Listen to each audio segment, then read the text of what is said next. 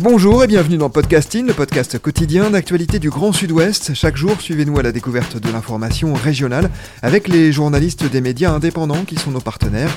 Je m'appelle Jean Berthelot de Lagleté.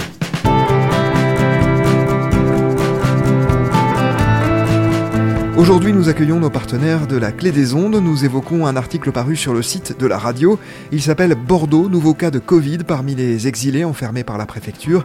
Et c'est vous qui l'avez écrit. Bonjour Xavier Ridon. Bonjour Jean. Xavier d'abord, et puisqu'il en sera beaucoup question, qu'est-ce qu'un centre de rétention administrative? Alors le, les, les CRA, euh, il y en a euh, un certain nombre sur le territoire. Il y en a... Euh, une dizaine. C'est pas tout à fait une prison, mais ça y ressemble.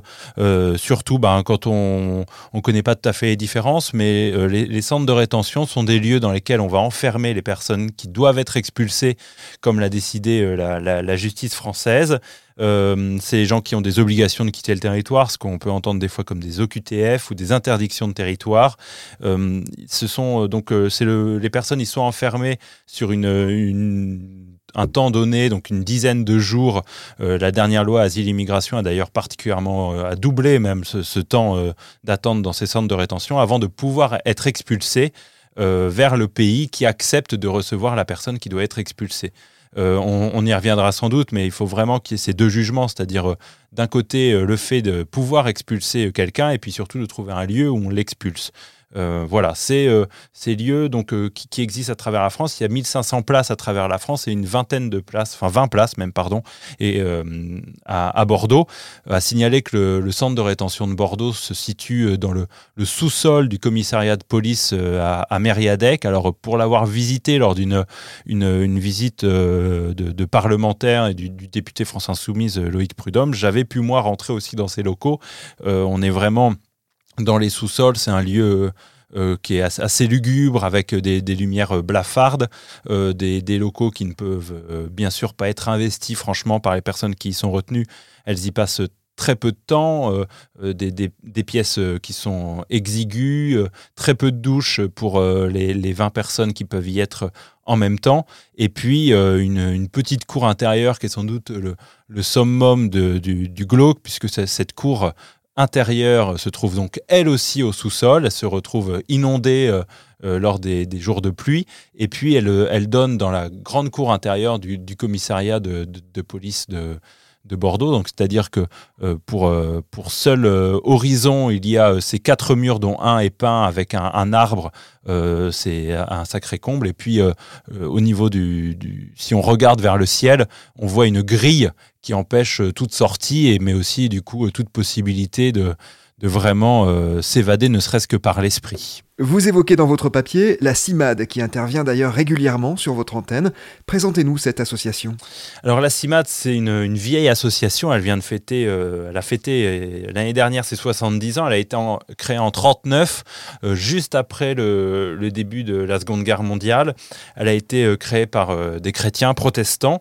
Euh, aujourd'hui, euh, tous ne sont pas protestants dedans, mais elle garde quand même eh bien, ce, lien fort avec la religion et, la solidarité, puisqu'elle continue d'être sur cette solidarité. Ça a toujours été le cas hein, pour les, les, migrants, les réfugiés, les demandeurs d'asile ou les, personnes en situation également irrégulière. Et la CIMAD, depuis 1984, intervient dans les centres de rétention. Euh, avant, jusqu'en 2009, elle avait euh, même, elle s'occupait de tous les centres de rétention. Une réforme. Alors, il faut savoir que la CIMAD a un positionnement euh, politique qui est pour la, qui demande la fermeture de ces centres de rétention, même si elle y intervient sur des questions matérielles, mais surtout maintenant sur des questions aussi juridiques. et depuis 2009-2010, elle a plus le monopole, pour ainsi dire. Ça a été divisé vers des associations qui quelquefois sont, ont un discours moins politique. Euh, c'est euh, en tout cas un positionnement qui est particulier. Hein. Euh, on, pourrait y voir des contradictions, mais c'est en tout cas cette volonté d'être présent dans les centres de rétention pour accompagner les personnes qui en ont besoin à l'intérieur. Les aider aussi des fois à poser des recours, puisqu'on va le voir, un certain nombre d'interpellations et, de mises en rétention peuvent être illégales, mais c'est aussi donc cette possibilité de, dénoncer les situations de vie et de, de dénoncer l'existence même de ces centres de rétention. Oh my, time heals all, but you out of time now. Judge gotta watch us from the clock tower. Little tear gas clear the whole place out. I'll be back with the hazmat for the next round. We was trying to protest and the fires broke out. Look out for the secret agents, they be planted in the crowd. Said it's civil unrest, but you sleep so sound like you don't hear the screams when we catching beat down. Staying quiet when they killing niggas, but you speak loud when we ride. Got opinions coming from a place of privilege, sicker than the cold. Alors, on en vient donc au cœur de votre article. Nous l'avions déjà évoqué dans Podcasting. Depuis l'arrivée de Fabienne Bouchot, il a un an et demi à la tête de la préfecture de la Gironde et de la Nouvelle-Aquitaine, on assiste à un durcissement des conditions de vie pour les migrants, squats démantelés, mais aussi cras régulièrement remplis au maximum de leur capacité. Et c'est dans ce contexte que le 31 octobre dernier, un homme présentant les symptômes du coronavirus a été transféré au CRA de Bordeaux. C'est bien ça? C'est tout à fait ça. Alors, il faut savoir que lors du premier confinement, les, centres de rétention avaient été euh, légèrement vidés, mais surtout ne se remplissaient plus. Euh, et il y avait 50% euh, seulement des places qui étaient accessibles pour essayer autant que faire se peut de créer un protocole sanitaire. à peu près correct, mais qui était quand même difficilement tenable. Donc, pour Bordeaux, typiquement, on passait de, 20 places à, à 10. ça, c'était lors du premier confinement. Et ce qu'on a vu là sur le deuxième confinement, euh, c'est que euh, ce, taux a pas du tout été autant réduit, euh, loin de là. D'un point de vue national, le taux d'occupation pouvait être de 60 ou jusqu'à 90% pour ce qui est du, du de Bordeaux.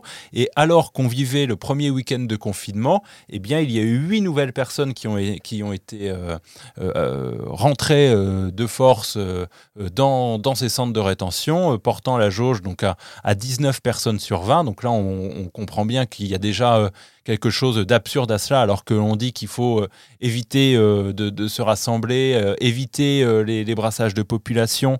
Et là, on remplit considérablement le, le, de Bordeaux. D'autant que je parle de brassage de population, que les gens venaient de départements différents. Ce sont des préfectures différentes. Il y a 6-7 préfectures de la Nouvelle-Aquitaine qui ont envoyé euh, des personnes arrêtées euh, dans euh, le, le, CRA de Bordeaux, puisqu'il y en a assez peu, vite, ils se retrouvent dans les mêmes, et même on a pu voir une préfecture comme celle de la Creuse qui envoie très rarement des gens qui d'un seul coup, et ben voilà, a, ajouté des personnes dans, le CRA. Et en plus de ça, au niveau de, ces conditions absurdes, donc le protocole sanitaire ne peut plus avoir lieu, bien sûr, dans, ces conditions.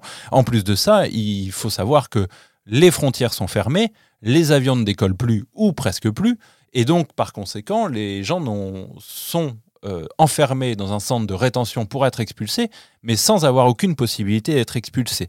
Donc euh, c'est là, dans ce contexte-là, que eh bien, une personne qui était contaminée par euh, le Covid 19 est rentrée, sachant qu'il est rentré le samedi.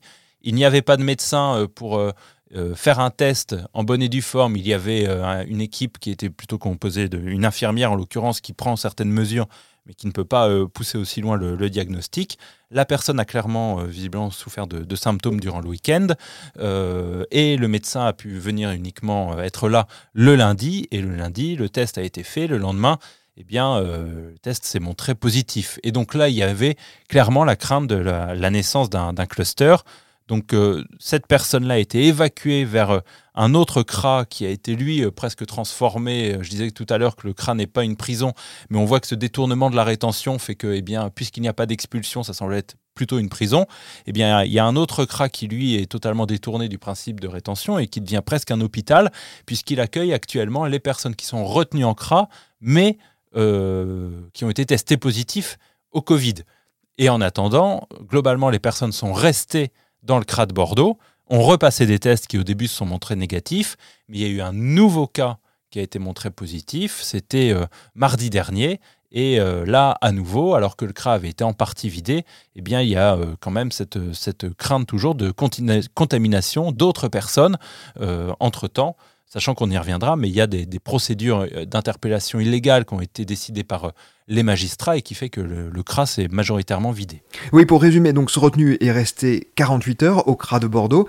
La préfecture affirme qu'il a été placé à l'isolement, mais deux autres personnes hein, ont depuis été testées positives au coronavirus. Le lien est clairement établi Pour les associations, pour la CIMAD, donc, euh, qui effectivement intervient régulièrement euh, sur la clé des ondes dans son émission à travers le mur, le, le- les liens sont euh, établis, c'est-à-dire que ce virus semble circuler au sein du CRA, et tant qu'il n'est pas fermé, eh bien d'autres personnes peuvent l'avoir. La CIMAD s'inquiète aussi par ailleurs euh, de la possibilité que des agents extérieurs, euh, que ce soit des femmes de ménage, euh, des agents de la police aux frontières ou les intervenantes de, de la CIMAD, aient pu aussi être contaminés. Il s'avère que les intervenantes de la CIMAD ne l'ont visiblement pas été, euh, mais c'est toujours euh, possible que, que d'autres agents l'aient été, et ça, pour le moment, elles ne sont pas informées. I wanna be there with the fire infinite, come on with the element, shine with the rest of them, rise like a phoenix and nine. The demons are trying to keep me from living my vision. Stripping it all off, all these chains that I made, it's all on me, cause I maybe could away my way of knowing that power that burning in all us. I can feel it now, swelling in my stomach, hear it. Screaming in anger, raging, bulldog, don't give a damn, get, get going. Get out. It's like that something inside me running to catch that objective. I panic, intimidated, that figure. Why you in it? I'm just another figure striving to make an effort. Sur le fond, la question qui se pose, c'est est-il possible et souhaitable de continuer à remplir les CRA en cette période de pandémie et de confinement en particulier, Xavier? Clairement, la question, c'est la question que pose euh, effectivement la CIMAD. Euh, on voit qu'il y a quand même une, logique politique qui euh, insiste pour remplir ces, centres de rétention. C'est la fameuse phrase que Gérald Darmanin a sortie après euh, les, attentats qu'il y a eu, c'est il faut faire passer un message. Et ce message politique, c'est euh, une chasse euh, à des personnes qui seraient expulsables, mais qui ne sont pas du tout en lien avec les attentats qu'a connus la France. Mais il faut trouver des liens. Donc les liens, c'est qu'ils sont musulmans ou qu'ils sont tchétchènes.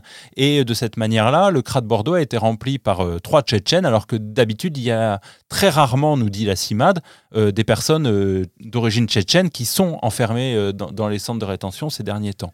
Euh, c'est en tout cas effectivement euh, la question qu'il faut poser, c'est la nécessité, euh, y a-t-il nécessité d'enfermer des gens dans un centre de rétention pour être expulsés alors que les expulsions ne sont pas possibles? La Tchétchénie, puisque l'agresseur, le meurtrier de Samuel Paty était lui-même originaire de Tchétchénie. Donc depuis, le CRA de Bordeaux s'est vidé, notamment pour des problèmes d'irrégularité de procédure auxquels vous avez fait allusion à l'instant. Le retenu contaminé a été renvoyé en Russie, donc lui-même est tchétchène. Son avocate a saisi la Cour européenne des droits de l'homme à ce sujet. Il y a en cette période compliquée une tentation de faire reculer certains droits, selon les observateurs, dont la CIMAD. Il y a euh, en tout cas clairement une volonté de détourner euh, les droits de la rétention. Le cas de la personne euh, tchétchène est assez éloquent pour ainsi dire parce que en fait cette expulsion en Russie est illégale. Euh, certes, la personne avait reçu un, jugement, euh, il y avait un fondement juridique sur le fait qu'elle devait être expulsée, elle avait euh, une, interdiction de territoire, mais il n'y avait pas de fondement juridique sur le pays qui devait l'accueillir. Et pour autant, eh bien, la personne a été envoyée en Russie. Et là se pose la question de quel recours la personne va pouvoir avoir. Il est clair que pour elle, il est trop tard. Euh, elle a été envoyée en, Russie. Euh, ils ne savent même pas dans quelles conditions exactement elle va pouvoir après euh, se défendre et aller vers des associations de, droits de l'homme en Russie. Je, passe, je ne ferai pas bien sûr de- de- d'écart sur la possibilité de faire exercer les droits de l'homme en Russie d'une manière générale, mais il y a là, en tout cas du côté de la France, une expulsion qui est irrégulière. Et les autres arrestations, les autres interpellations, c'est quand même assez impressionnant. Sur les huit interpellations qui ont été procédées euh, il y a de cela maintenant euh, deux week-ends, lors du premier week-end de reconfinement, les huit ont été euh, jugés par les magistrats comme illégales. Donc on voit qu'il y a eu là une volonté de passer en force avec des décisions administratives en espérant que ça puisse passer au niveau juridique, alors que derrière, au niveau juridique, ce n'est pas possible. Sauf que ces décisions qui, sont, qui semblent être quand même dans une logique nationale, puisque ça vient de préfectures différentes, puisque les vices de procédure sont à peu près les mêmes, euh, cette logique nationale eh bien, euh, peut avoir aussi euh, des conséquences euh, sanitaire grave et montre l'absurdité aussi des décisions qui sont prises. Merci beaucoup Xavier Ridon d'être venu au micro de Podcasting pour évoquer votre article paru sur le site de la Clé des Ondes. Il s'appelle Bordeaux, nouveau cas de Covid parmi les exilés enfermés par la préfecture. C'est la fin de cet épisode de podcasting. Merci à Anne-Charlotte Delange, Mathilde Deleuil, Lisa Feignet et Marion Ruot qui m'ont aidé à préparer cet épisode ainsi qu'à Gabriel Taïeb qui l'a réalisé. Podcasting, c'est le podcast quotidien d'actualité du Grand Sud-Ouest. Retrouvez-nous chaque jour à 16h30 sur notre site et sur nos réseaux sociaux ainsi que sur ceux des médias indépendants de la région qui sont nos partenaires. Retrouvez-nous aussi sur toutes les plateformes d'écoute dont Deezer, Apple Podcast ou Spotify. Podcasting, c'est l'actu dans la poche.